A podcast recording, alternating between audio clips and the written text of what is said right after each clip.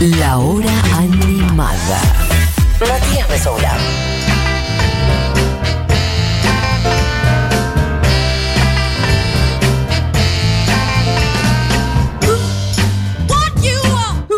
Bueno, a mí es. O sea, yo lo que te voy a decir es que. Sí, por favor, cambiemos de- la No, no, energía de cambiemos la energía, pero bueno, nada. por favor. Si Alberto no piensa decir nada sobre mi renuncia, si no la va a tomar en serio, yo voy a hacer mi columna hoy. Es algo que yo voy a definir más tarde y lo comunicaré por los medios pertinentes. Listo, entonces haré mi columna. Por ahora está tu columna. Haré tu mi col- columna. Por ahora, siendo las 12 y 27, tu columna siempre. Haré mi columna. Bueno, ¿cómo está Barbie Recanati? Ah, espectacular. ¿Qué día? No sé, viste como que todo es. Llegué y me dijeron, no, 9 de julio está cortada, no hay subte.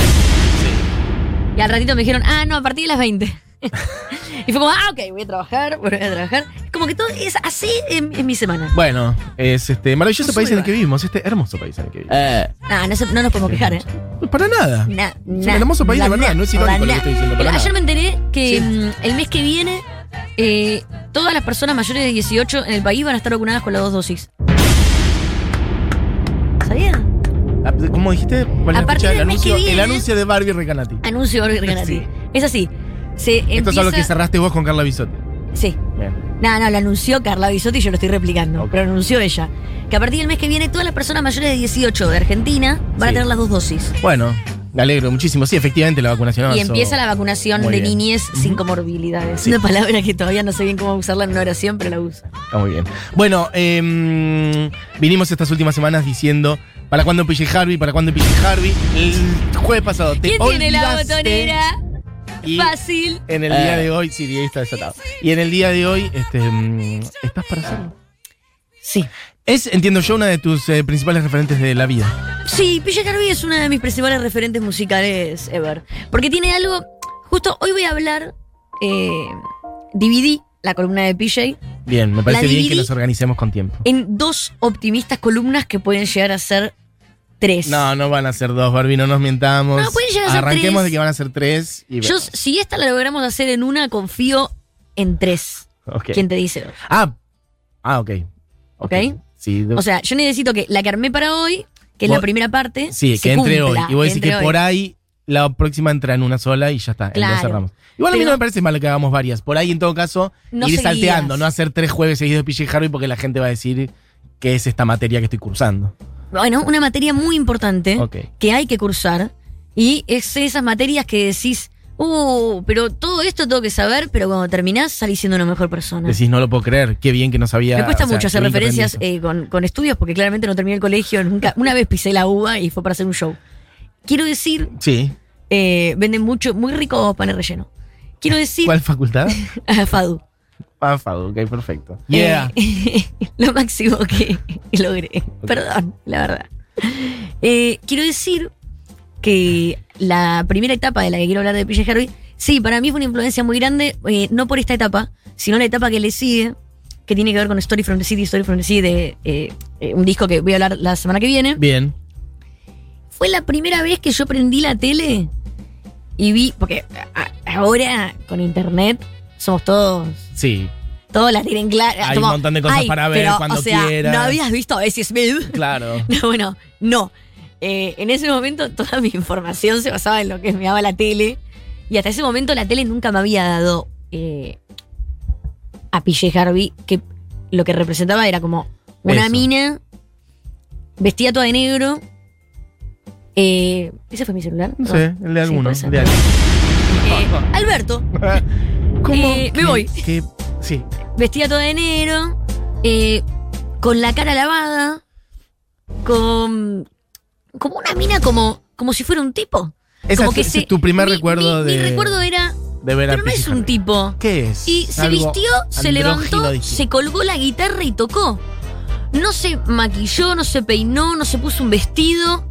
En ese momento, en ese Era un disco. montón. Después, no, porque además PJ Harvey tiene, ah, de eso vamos a hablar ahora, tiene todas esas aristas. De repente está toda maquillada, ni siquiera como, como una rockera, Mm. está maquillada ya como para eh, salir en Avenida Corrientes Sí, a bailar con. Otra cosa. eh, no me sale el nombre de ninguno, con Ricardo Ford. tipo musical, decís. Sí, tipo Claro. musical. Sí. Flavio que Mendoza. o Flavio Mendoza. Sí. eh, y un vestido con tajo. Sí. Y de repente está como la había visto yo en esta eh, etapa, que era botas, jean, campera de cuero, tocando. Y, ah, puedo hacer lo mismo que un rockero siendo una chica. Siendo- Con PJ Harvey fue que, que lo y tenía y tenía en mi cabeza, que de esto voy a hablar ahora en este primer minuto, en mi cabeza tenía mi edad PJ Harvey. Era una mina de mi edad. Yo debía tener, no sé, 14, 15 años y PJ Harvey tenía 20. Bueno, No- te quiero decir, Sí, PJ Harvey, Polly Jean Harvey, sí. eh, nacida en Inglaterra en 1969. ¿Qué quiere decir esto? Que PJ ya pasó los 50, Sí, Mati. claro, sí, total. El tiempo Algo- pasa. Algo que, que yo creo que para nuestra generación impacta. Es buenísimo, está genial, la ves y decís, qué bien que le sientan los años, pero déjenme decir que yo pensé que 2021, yo dije, ¿qué tengo? 23, 24. Y bueno, a través La verdad PJ que me di cuenta no, que no. Que ya te pasó el tiempo, incluso está para vos. Y yo pensé que eso por ahí te había pasado también, o incluso antes con Patti Smith, pero entiendo que no entonces. No, Como con- esa idea de se puede subir al escenario así, se puede ser mujer de esa manera, o se puede ser Con Patti Smith, no mujer. con Patti Smith lo profundicé. categorías. Ok. Con Pero primero con PJ Harvey. Porque PJ, mm, más allá de eso, es una mina eh, muy hegemónica y muy hermosa. Mm, Eh, más allá de que tiene como particularidades en la cara es, que la corren de. desde lo de hegemónico, estrella pop, sí, es como tiene ahí como cosa la boca medio exótica, hegemónica. Sí, pero, pero, Es un mix. pero es muy hegemónica y es Sí, una mina muy es. bella. Una, una mina muy, be- muy bella. Y después con Patti Smith lo que me encontré eh, fue con esta versión de PJ Harvey que a mí me afectó durante 50 años, porque Patti Smith fue así toda su carrera. Pero yo a Patti Smith eh, la profundicé mm, dos, tres años después de que salió este disco, Bien, sí, perfecto. 2003, 2002. Bueno, vamos a empezar. Bien, PJ Harvey, es más, ¿sabes qué? Vamos a empezar con las canciones. me parece bien. Eh, ¿Qué quiero que empiece a sonar Dress. Y voy a hablar con esta canción de fondo. Perfecto. Empezó tocando con la banda Automanic Diamini, que era eh, una banda que tuvo a los 18, 19 años, de la cual vamos a sacar dos eh, datos, tres datos muy importantes. Primero, que esta banda la tenía con John Parrish.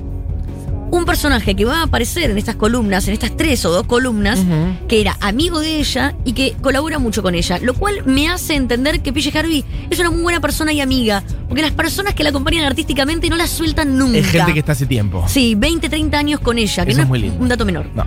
Segundo, PJ Harvey en esta banda, además de cantar, tocaba el saxo, tocaba la guitarra. Y acá vamos a hablar de la diferencia entre PJ Harvey y un montón de otros artistas. PJ Harvey no es un artista, es un artista. Con mayúsculas. Artista. Es escultora, es fotógrafa, Integral. es poeta. Sí. Se nota que el arte está por encima de todo en la vida de PJ Harvey. Y lo tercero es el fracaso.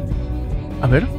PJ Harvey con esta banda le fue muy mal. Y cuando digo muy mal, digo tocar en un bar con tres personas y que una de esas tres personas grite: ¡Ya pagué la entrada! ¡Cállate y no cantes más! Mirá, qué buena devolución. Esa de las lindas. Eso cuenta PJ Harvey de su experiencia con Automatic Diamini. Pero estamos hablando de una PJ Harvey muy joven. 1988, 1989, sí, 18, 19 años. Claro, 20 años. bueno, está bien. 20 años. O sea, le fue muy mal. Sí. Y esto marca que para mí no hay nada mejor que los artistas que abrazan el fracaso. Sí. Para mí las mejores carreras artísticas son las que abrazan el fracaso. Los que se ríen, hasta puedo incluirme ahí, los que nos reímos de lo mal que nos va a ir cuando estamos haciendo un disco y después lo sacamos. Esos son los artistas que a mí más me gustan y es el tipo de arte que a mí me gusta evitar. Y también como insistir, ¿no? Persistir en eso. ¿Sabes que por qué no te importa No ¿Qué dejarte insistís? guiar por. Bueno, decís, ¿por qué lo persistir. de persistir. hacer? Claro, ¿por qué voy a dejar de hacerlo porque a vos te parezca le da mal? lo mismo. A PJ Harvey le dio lo mismo lo que señora pensaba y le da lo mismo lo que nosotros pensemos. Bien, perfecto. Sale Dress, es, Dress es la primera canción que sale de PJ Harvey y es una canción muy especial. ¿Por qué es muy especial? Porque esta canción, para mí, es una de las canciones más icónicas de la carrera de PJ Harvey y sin embargo, no ranqueó en ninguna lista, no fue parte de un disco, ni siquiera está en plataformas digitales. Mira. Es parte del disco Dry, que sale en 1992, y que es un disco independiente de ella, y que con esta canción, vamos a dejar que suene un cachito, empieza la etapa que yo llamo de culto cool de PJ Harvey.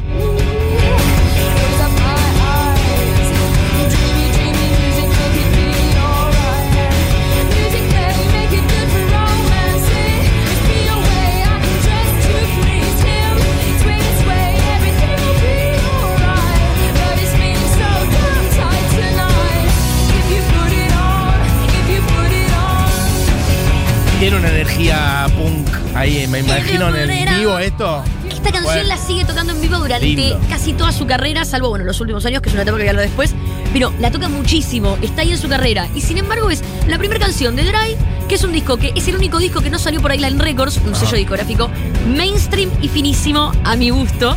Island Records le sacan todos sus discos excepto este. Este es un disco que pasa desapercibido para el mainstream, pero comienza esta etapa de culto. Pero ya es ella solista, ya es PJ Harvey. PJ Es Harvey. Con su nombre, un Este- disco, ella. Este sí. disco marca a Kurt Cobain. Kurt Cobain se eh, confiesa enamorado de Polly Jean y enamorado de este trabajo. La próxima canción que vamos a escuchar es a la que le va bien con este disco y la que consigue que ella después firma con Island Records y saque todos sus discos. Estoy hablando de la canción Sheila Nagig. Un dato sobre PJ Harvey importante. A ver. 1992. PJ dice, no soy feminista. PJ Harvey en esa época estaba rodeada solo de varones. Mm. Y quiero que entiendan las personas, estamos en el 2021, pero hace 30 años, y, hace 3, no, pero hace 30 años, y hace 4, Sí. cuando vos estás, eh, eh, PJ Harvey era una cantante, música, que estaba rodeada de varones, ya sea por el territorio, ya sea porque en ese momento era heterosexual, por lo que sea, Mm. estaba rodeada de varones y declararse feminista, feminista en ese contexto era un suicidio. Era, sí, directamente dejar de existir en la escena. Sí. Cuestión que ella decía, no, no soy feminista. Pero primer disco, y lo que vamos a ver en esta letra, y en todas las letras que siguen la carrera de Harvey, Mm. es que tiene un discurso feminista extremo. En la estética y en lo que canta. Sheila Nagig se refiere, es el nombre que se le da a las estatuas que están en Irlanda y en Reino Unido de vulvas. Son como unas estatuas que muestran su vulva gigante. Y ella hace una canción sobre eso, habla todo el tiempo sobre eso.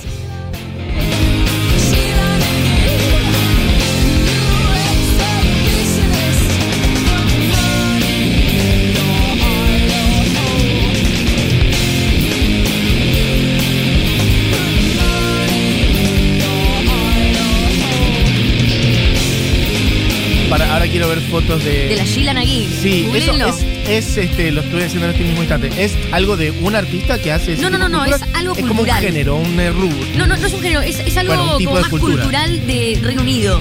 Ok. Y de, o sea, y Irlanda. Es como Ah, acá estoy viendo, como en plan, este. en plan ancestro. Claro, de hace muchísimo tiempo. Claro, Pueblos originarios del Hay- Reino Unido. eh, claro, es que eso te iba a decir. Hay muchas este, precolombinas que van medio en esta línea Exacto. también. Mucho Y de la vagina y la Y fertilidad. habla mucho y de eso, habla mucho de eso en la letra, pero de un lugar muy feminista. Mm. El segundo disco es Rid of Me, y con este disco ya PJ Harvey se mete en el mainstream. Mainstream, bueno, no le voy a decir mainstream porque esta es la etapa de culto cool, me retracto. Me gusta la se categoría mete, culto cool, pero sí. se mete en la industria musical alternativa de los 90 Ujú. de culto cool. Eh, Rid of Me, la canción que está sonando también es Rid of Me, Mm. se llama Rid of Me como el disco. Es el primer disco de muchísimos discos de PJ Harvey nominados al Mercury Prize. Después vamos a hablar de los que sí ganó y después vamos a hablar de cómo se transforma la única mujer en ganar dos Mercury Prize. Bien. Pero en este caso no lo ganó. Pero es el primer disco nominado a Mercury Prize y es como considerado casi su disco debut, medio como en la escena musical, más allá de que fue el anterior. el primero, claro. Este es el primero con, con eh, Island Records. Tiene un videoclip esta canción. Ah, bueno, no, este no, el que vamos a escuchar después, pero no importa, vamos a escuchar con este. Sí. Pero el que el próximo eh, single tiene un videoclip con María Mognax. María Mognax es otra de las personas que acompañan a PJ Harvey que tiene 18 años y no la suelta nunca. Bien. ¿Y qué hace? Le hace la imagen, le hace la tapa de los discos, le hace los videoclips, le hace absolutamente todo. Y vamos a notar el laburo que tienen en conjunto hasta el día de hoy, que es también ultrafeminista. Porque en el disco anterior vos ves la cara de PJ Harvey aplastada, Aplastada contra un vidrio. Sí, sí, total. Algo que hasta el día de hoy a las minas les cuesta, minas como PJ Harvey, ¿verdad? Es como le- les cuesta mostrar en sus redes sociales, ¿viste? Como es su cara completamente deformada. Vos decís como no mostrarse exaltando lo hegemónico o los cánones de lo que supuestamente es lindo ver. Exactamente, es como que dijo, bueno, voy a mostrar mi primer disco Y me voy a mostrar. y no quiero que nadie mire sí, que soy una bomba, ¿viste? No, exacto. sé qué. Claro, está bien. Segundo disco, Rid of Me, a diferencia del disco anterior, que tiene como la cara llena de maquillaje, Mm. en esta tiene la cara completamente lavada. Mm. Está con el torso desnudo en una pileta, como agitando su cabeza. Todo esto el laburo de su compañera amiga María Mognax, que es también su videomaker, fotógrafa, estilista. Tapa emblemática la de Rid of Me, ella con el pelo Sí. mojado. Sube volumen si querés para que se escuche un poco Rid of Me.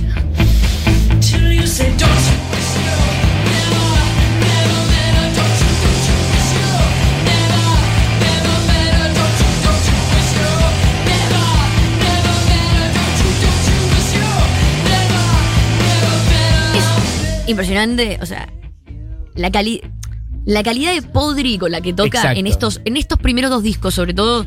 O sea, canta con una furia y la voz llega como unos lugares de ahogo Oscuro, rota. Sí. que para mí después no se repite en su carrera tanto y tiene que ver con la edad. Mm, Esos son sus primeros discos, ella tiene 20 20 menos de 25, ¿viste? Como tiene una edad cortina, sí. donde para mí hay una furia que tiene como todavía medio adolescente, Sí. que después va mutando. Vale. Y a mí, lo que se escucha en estos dos discos, como en la parte más punk de ella, me parece, además, en la misma época que el movimiento Riot Girl, pero ella nada que ver. Ella era como. como más dark. Y ahí vamos igual a entrar a la etapa más dark en el próximo disco. La próxima canción que vamos a escuchar es Men Size. Y no me digan que Villa Harvey no era una letrista importantísima Sí. para el feminismo musical. Men Size habla del talle masculino y habla, eh, ve la letra y es muy literal sobre eh, lo que necesita para llegar a- al espacio varonil.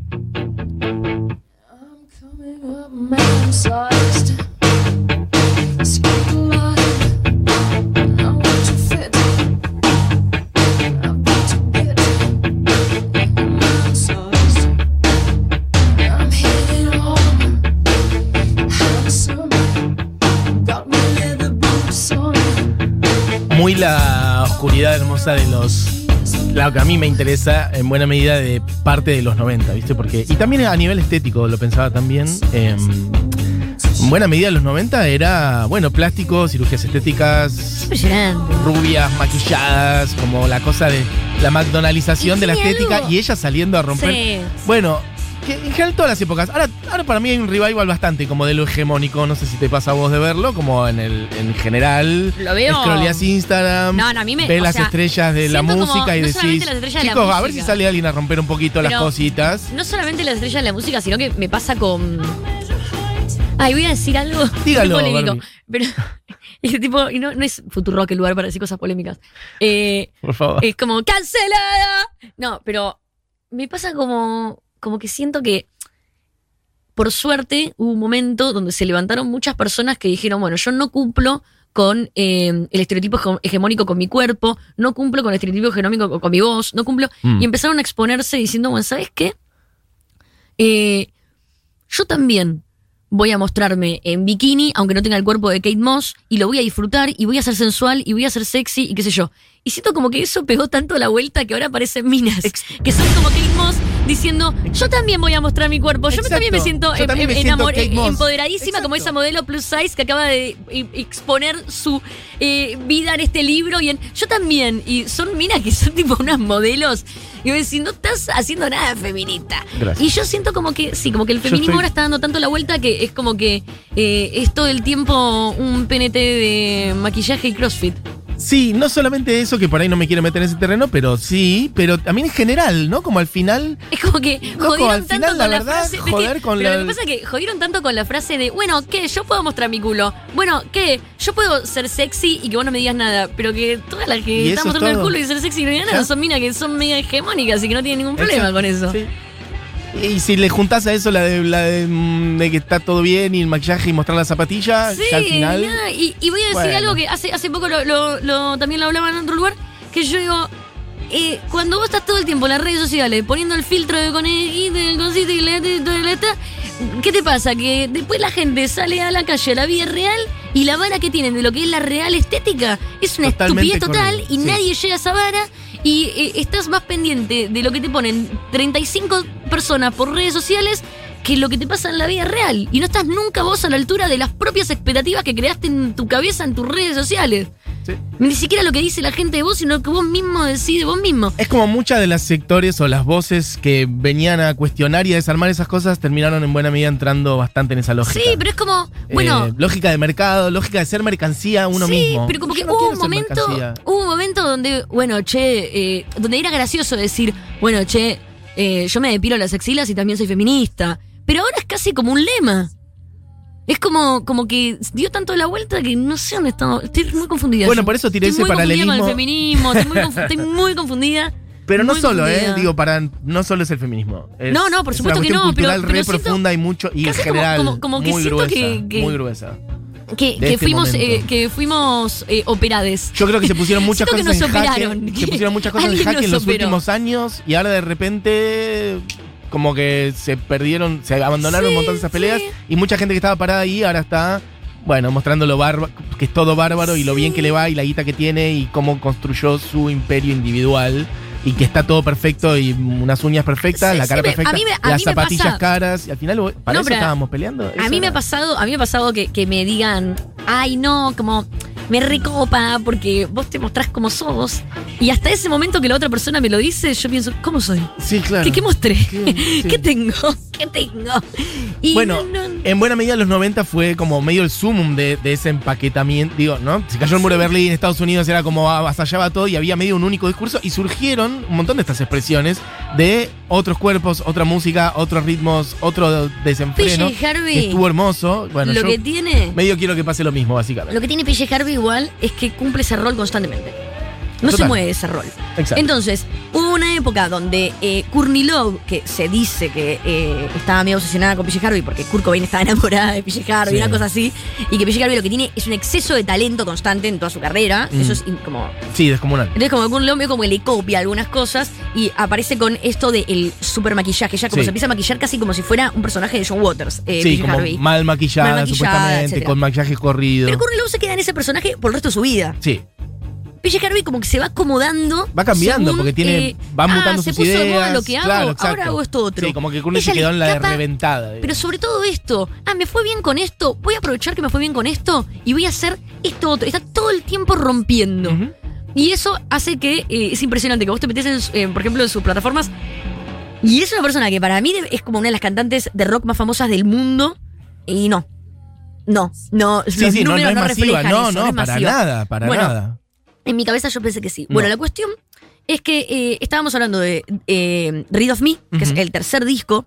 Estábamos escuchando, eh, bueno, primero eh, Size, Read of Me, último, después ¿eh? Man Size, Sí. y ahora vamos a escuchar To Bring You My Love, la canción Down by the Water, que es eh, una de- I lost my heart Este disco, bridge Un escándalo. este disco tiene, primero vuelve su amigo John Parrish, lo vamos a ver yendo y viniendo en su carrera. Aparece un personaje clave en este disco. Y estoy hablando del señor Mick Harvey. Mm. Mick Harvey es el compañero de banda desde The Birthday Party de Nick Cave, de toda la vida. De Bad Seeds, Birthday Party, de todo lo que hizo Nick Cave estuvo ahí eh, Mick Harvey. Y acá se empieza a involucrar con PJ Harvey. Se escucha en este disco como PJ Harvey. Deja un poco el grungy punk, se pone un poco más darky, más oscura Sí. y con la voz como más controlada y empieza a ir a otros lugares. Esta canción Down by- the Earth parece increíble. Es hermosa, escuchemos un poquito.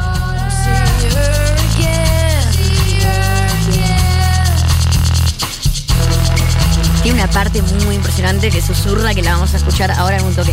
Este disco también es nominado al Mercury Prize y también es nominado a eh, el Grammy. Y además, como otros sonidos Dos un poco, como otros sonidos un poco más orgánicos, ¿no? Como hay unas maderitas, una marimba, un órgano. sí, sí, como sale como de, de- sale de lo podri, del trío también sale. Deja atrás Claro. el trío. Los Sí. otros dos discos los hacen en formato trío. Este ya no. Algunas cuerdas, otras sonoridades más orgánicas que son muy lindas. Jesus, Ahí ves. come through Sí. the storm. I had to lose her to do her Bueno, quiero, quiero dejarla sonar, pero también tenemos que avanzar. Decís que llegamos hoy tiene- al, al objetivo Sí, de sí, sí, meter vamos, todo en vamos a llegar, vamos a llegar. Estamos a Eh, 10 minutos. ah, tiene una parte muy increíble que dice Real big fish don't think Ahí está.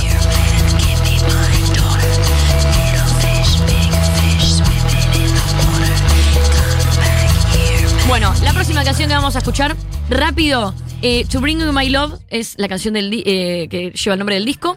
Con estas tres canciones yo creo que se entiende bien lo blusero que es el disco y lo distinto que es lo anterior. Tiene mucho más aire, mucho más espacio, mucho más dark. Ella puede hacer con la, con la voz un montón de cosas distintas a los otros dos discos por el espacio que hay. Igual es impresionante lo que después hace con la voz. Los lugares a los que llega la voz de PJ Harvey en su carrera es En discos posteriores, vos. Sí. Ok. Acá todavía está como la etapa más entre Patti Smith, eh, como más. Y, y más blusero. Después se mete ya a un lado más Kate Bush, que es. ¡fua! I was born in the desert. I've been down for years. Jesus, come closer. I Bueno. think my time Bueno, igual está bueno porque acá el estribo de You My Love hace que el falsete de la voz se vaya muy arriba y está muy bien escucharlo. Ok. Mira, adelantar, adelantar un cachito. Que quiero escuchar.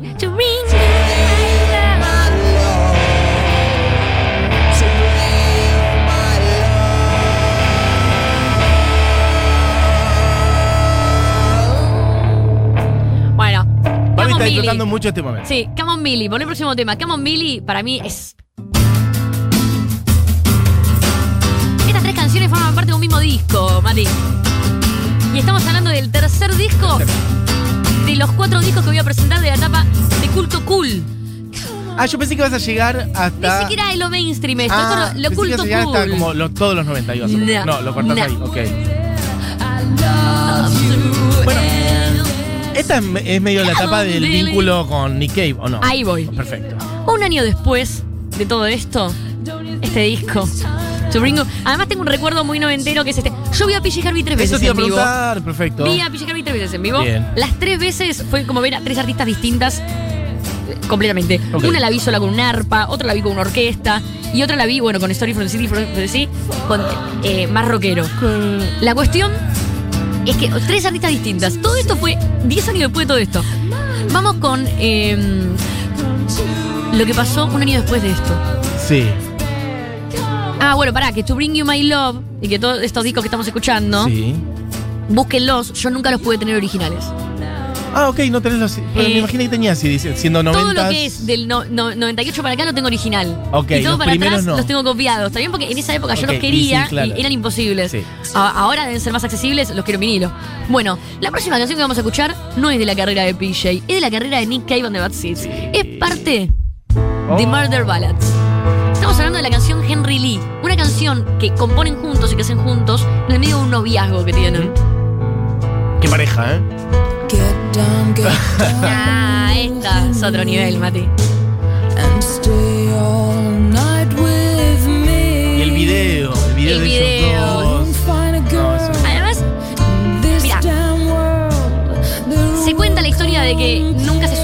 Ellos dos, hasta hace muy poquito que un fan le pregunta a Nick Cave, delante de un montón de gente, qué pasó con PJ, y Nick Cave dice, PJ Harvey me dejó.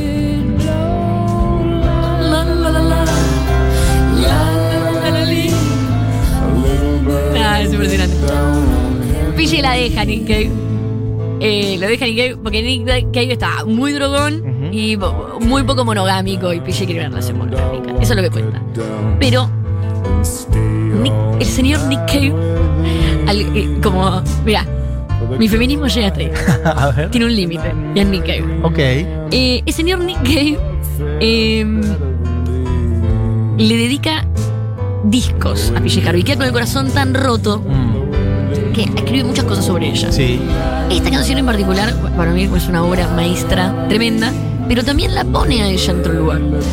Mick Harvey en esta época se vuelve su colaborador habitual y Mick Harvey es muy el sonido de Nick Cave. Y empieza a pasar algo que es que las decisiones artistas, artísticas de PJ Harvey y de Nick Cave van muy de la mano. De ahí hasta el 2000 más o menos 10, que es cuando Mick Harvey deja de laburar con Nick Cave. Entonces como que yo siento que Nick Cave, como que Mick Harvey eh, juega para los lados Un mediador, una artísticamente, persona que está ahí en el medio. de una Sí. forma donde eh, es como que el sello lo deja en los dos lugares. Y es muy loco como sus carreras van muy de la mano. Is That All There Is es una canción de Peggy Lee de los años 60 que PJ Harvey hace con su amigo John Parrish, quien te decía que participa mucho en su carrera. Saca uno de dos discos a dúo, PJ Harvey y John Parrish. Estos al, al mismo tiempo que Henry Lee. Y este disco tiene esta canción que forma parte de la banda sonora de Basquiat, peliculón también de los 90, con una gran banda sonora. Muchas cosas en paralelo hace PJ eh, a lo largo de su carrera solista. Este es el primer disco que sale en paralelo a su carrera solista. Henry Lee es una canción, pero Sí. este es un disco entero que hace, que no como PJ Harvey, sino como PJ Harvey and John Parrish. Ese nombre lo vuelven a usar en los 2000 para otro disco que vamos a escuchar después, y ella hace otros discos en paralelo. Se nota que no es ella Is solista. ¿En qué lo notas? Las, las decisiones artísticas que toma en los, los discos que hace en paralelo, Sí. como que no tienen coherencia Con su propia obra. con su pro- proyecto en la Individual, época. Después claro. sí repite. Ok. is? 98. Y llegamos a cerrar hoy. Bien. 1998 sale el cuarto disco de la etapa que yo llamo de culto cool de PJ Harvey. Y es el disco Is This Desire. Is This Desire trae un temón que se llama The Wind. Y acá no es por nada que cerramos la etapa culto cool de PJ Harvey. Porque si escuchas esta canción y el resto de las canciones de este disco, Sí. las guitarras eléctricas ya son actores muy Muy, secundarios. muy mínimo. Sí, sí, total. Justo acá se escucha una, pero las distorsiones están muy de fondo, no hay, es todo más... Ah, empiezan a aparecer elementos más electrónicos, más noise, mucho más introspectivo. El disco menos exitoso de PJ Harvey de los 90, claramente.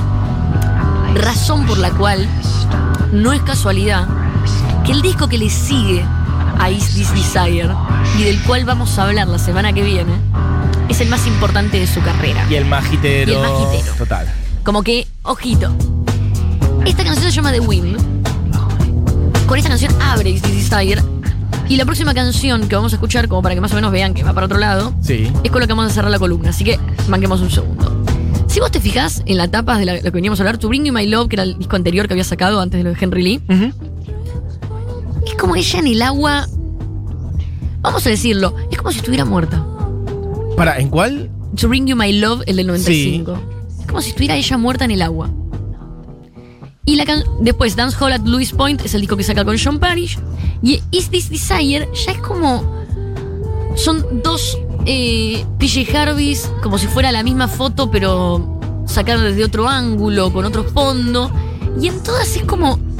Es casi ella haciéndole un berrinche al estereotipo de mujer femenina y sexy. Ok. Como un berrinche. En muchas, como, bueno, la axila con los Como pelos. a propósito, la parándose cara en los lavada, lugares. a pro- claro, ok. Ella muerta. Desafiando los Es casi este- como diciendo, ¿me quieres coger? Coger así. A ver si me Claro, quieres a coger ver si así. podés. A ver si te gusta si te así. gusta. Es eso. Me encanta.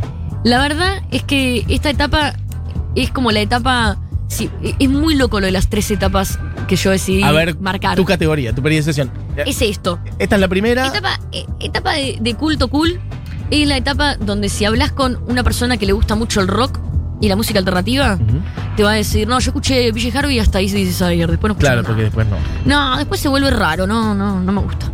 Eh, Story from the City me parece recareta y el resto raro. Eso es lo que te va a decir eh, un rockero. Sí. Lo que te va a decir una rockera es que Story from the City es intocable. Claro. ¿Por qué es intocable? Porque es el disco con el que nos cambia la vida Los a las pibas. sí. Es el disco con el que. Porque es el disco con el que invade MTV. Mati, Claro, no quiero hablar de Sí. eso porque voy a hablar la semana, semana que, que viene, pero es como. Y después viene una etapa muy experimental de Sí. ella, donde ella dice, ¿saben qué? Ya soy rica, no me Hago lo que se me interesa canta el ojete". vender un disco, así que eso es lo que se me canta el ojete, y la rompe. Así que vamos a cerrar, si te parece, con lo que creo que es el hit del disco, y es la canción A Perfect Day Elise. Bien. Ya vamos a ver la experimentación de ella, cómo se aleja de, de- de todo lo que es guitarras eléctricas, para después eh, volver con el disco de, de Las mujeres en el rock, creo. Bueno, a mí es. Espero que hayan tomado nota de toda esta data que se Si dio. no tomaron nota, Si no tomaron nota, la pueden volver a escuchar en la playlist de Barbie Recanati, que es Mostras del Rock, en el usuario de Spotify de Rock. Ahí van a tener la columna de Barbie junto a todas las columnas anteriores y además el inventario de las canciones lo más separaditas importante, porque en esto se para ir a escuchar las canciones. Eh, gente que dice cosas del orden de Aguante PJ Harvey, Aguante Barbie Recanati. La conozco a PJ por ese tema y me destruye. Ah, por Henry Lee, perfecto. Vamos Barbie Recanati, te rebanco. Gente que dice para salir de lo hegemónico no hay que buscar mucho más lejos que Lizzo hoy en día. Bueno, es otro, otro día podemos ampliar sobre ese tema que me interesa mucho que charlemos de esas cosas Me encanta, también. me encanta hablar de eso. Bien, perfecto. Bueno, hay mm, más mensajes, pero ¿saben qué? Es la una. Así que, ah, de hecho, la una pasada. Se quedan con seguro la llevan, amigues. Julia Mengolini, Fito Mendoza Paz y gran equipo, como siempre. Diego Vallejos en la operación técnica en esta hora animada. Julián Matarazo en producción, coordinación. Busque Eugenia Mariluz en su hogar, le mandamos un beso grande. Y aquí Barbie Recanati y quien les habla haciendo esta hora animada. Y cerramos Es este Perfect episodio. Day Elise Bien, perfecto. De Is This Desire de PJ Harvey. Bien, amigues. La etapa de culto cool. Bueno, tengan una gran tarde. Un paréntesis de la realidad política argentina. Ya volvemos a sumergirnos en eso, pero bueno, una hora animada para descomprimir un ratito. Disfruten de este tema y después a seguir pegadas a Twitter, a la radio, a la tele y a lo que sea. Volvemos mañana. Tengan un gran día. Adiós.